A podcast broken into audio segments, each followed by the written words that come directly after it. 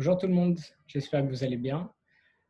Aujourd'hui, on va continuer le cours d'hier du livre du Raver Shikleman, Prier avec feu, sur le Mashiach, la fin des temps.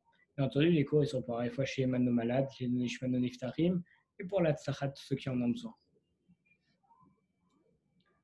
On voit qu'en réalité, durant toute l'histoire, l'histoire avec un grand H, on a une succession d'événements, mais des événements auxquels on a fait plus ou moins attention selon le fait si ça a affecté notre quotidien ou pas. on voit par exemple aujourd'hui, pour parler d'actualité, le corona, malheureusement, ça nous a affecté directement. donc on voit que ça nous a affecté directement parce que notre quotidien a été bouleversé.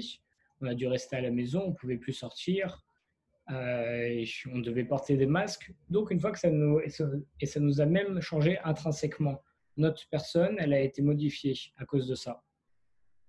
Et on voit justement que c'est que lorsque ce n'est que lorsque le dernier chapitre de l'histoire sera écrit et achevé, entre guillemets, on parle de la guerre de Gog Magog, le moment où Mashiach arrivera, Bezrat Hashem, que justement on pourra réaliser le sens de l'histoire et sa véritable progression.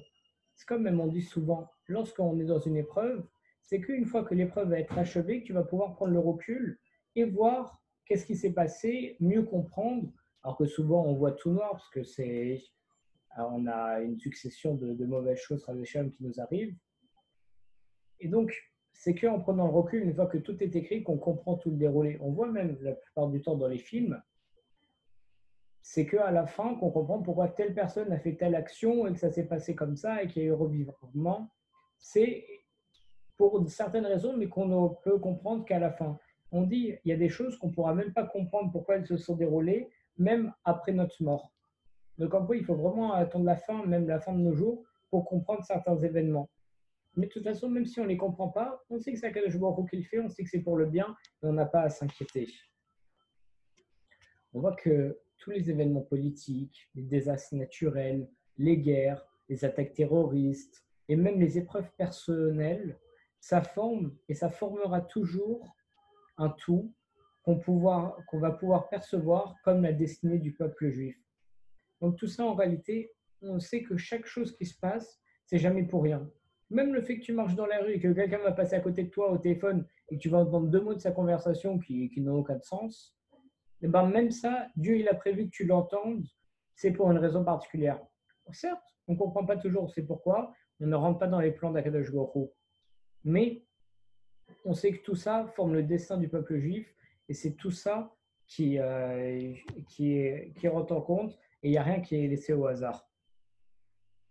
La, la, nécessité quotidienne de faire appel à la foi et à la tfila, ça va alors nous apparaître clair et c'est ainsi que nous pourrons affronter nos épreuves et tisser la trame de notre destinée. D'ailleurs, on voit dans la Mishnah un concept qu'on appelle Gveta de Meshiach. C'est sur les pas du Mashiach. Et ça, ça correspond à l'ultime période de l'exil qui va précéder la venue du Mashiach. On a déjà parlé, la guerre de Gog Magog. On dit que le Mashiach va arriver comme les, ça va être comme les contractions d'une femme enceinte. Plus ça va être dur et plus ça va se rapprocher les épreuves, plus ça veut dire qu'on va arriver à l'enfantement du Mashiach. Et justement, donc, cette guerre de Gogomagog et ce, pas avant Machiar, le Igveta des Machiar, c'est décrit par une société en plein chaos, caractérisée par une insolence et une immoralité si prégnante que nul ne tente même de la dissimuler. On n'a qu'à regarder autour de nous pour voir se réaliser les paroles en réalité de Rashi, qui nous dit dans le traité Sota, au DAF 49 à Moudbet, qui dit Il ne sera fait aucun reproche, car l'homme sera incapable d'avoir une relation avec son prochain, parce que tous les hommes seront immoraux. Lorsqu'un fauteur sera réprimandé, il pourra seulement répondre Tu ne vaux pas mieux que moi. On voit qu'on sera tellement dans une grande immoralité, Shalom, et dans, on sera tellement dans les abysses, on va tellement être bas, qu'en réalité, on va même plus dire Excuse-moi, je vais essayer d'évoluer. On va dire quand quelqu'un me fera du mal, tu vaux même pas mieux que moi. Ça veut pas dire, oh, tu aurais pas dû me faire ça. Non, c'est limite, c'est normal que tu me fasses ça parce que de toute façon, tout le monde est, tous les êtres sont des êtres immoraux Et donc, on est tous à la même enseigne. Notre époque troublée, donc on répondra même, tu ne vaux même pas mieux que moi, à quel point on, est, on sera tous des êtres immoraux et la basseur où on pourra se trouver. Notre époque qui est troublée, ça correspond avec précision à la description qu'ont fait nos sages et nos prophètes qui ont évoqué les derniers soubresauts qui vont précéder la Géoula. Nous ne sommes pas pour autant démunis et sans défense, car tout au long de notre histoire illustre, la Tfila nous a sauvés des plus grands dangers. Donc même si c'est décrit par nos sages et qu'on est en train de le vivre, des moments très durs qui vont précéder la Géoula, même si on a tout ça, on peut dire, mais c'est horrible, on, a peur, il va y avoir euh, une immoralité qui va, qui va sévir. On dit que c'est, c'est les moins érudits et les plus rachaïm qui vont diriger le monde. Mais quand même, on n'a pas à s'inquiéter parce que c'est Dieu qui l'a décrété d'abord, vu que c'est prévu par les prophètes. Et en plus de ça, on a toujours la force de la tfila pour se protéger et pour euh, retourner la situation. Les événements qui surviennent ne doivent ni nous effrayer ni nous déconcerter. Ils sont là au contraire pour nous inciter à prier et à fournir ainsi un ultime effort avant la délivrance. Et c'est comme ça qu'on va pouvoir comprendre la Géoula, pourquoi la Géoula, elle a si longtemps attendu, et ça pourra venir que lorsque, que excusez-moi, que lorsqu'à travers la Tfila, le peuple juif, il pourra clamer haut et fort sa dépendance absolue à Hachem.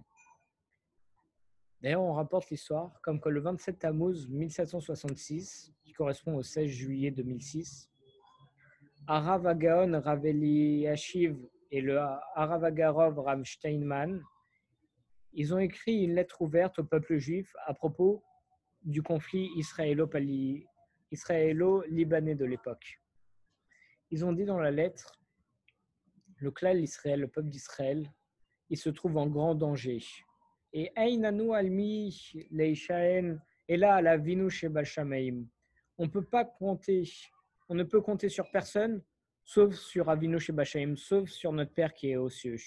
Il est fort possible que cela, toutes ces difficultés qu'on a vient, qui, qui sont là, ça provienne en réalité des souffrances qui précèdent la venue du Mashiach.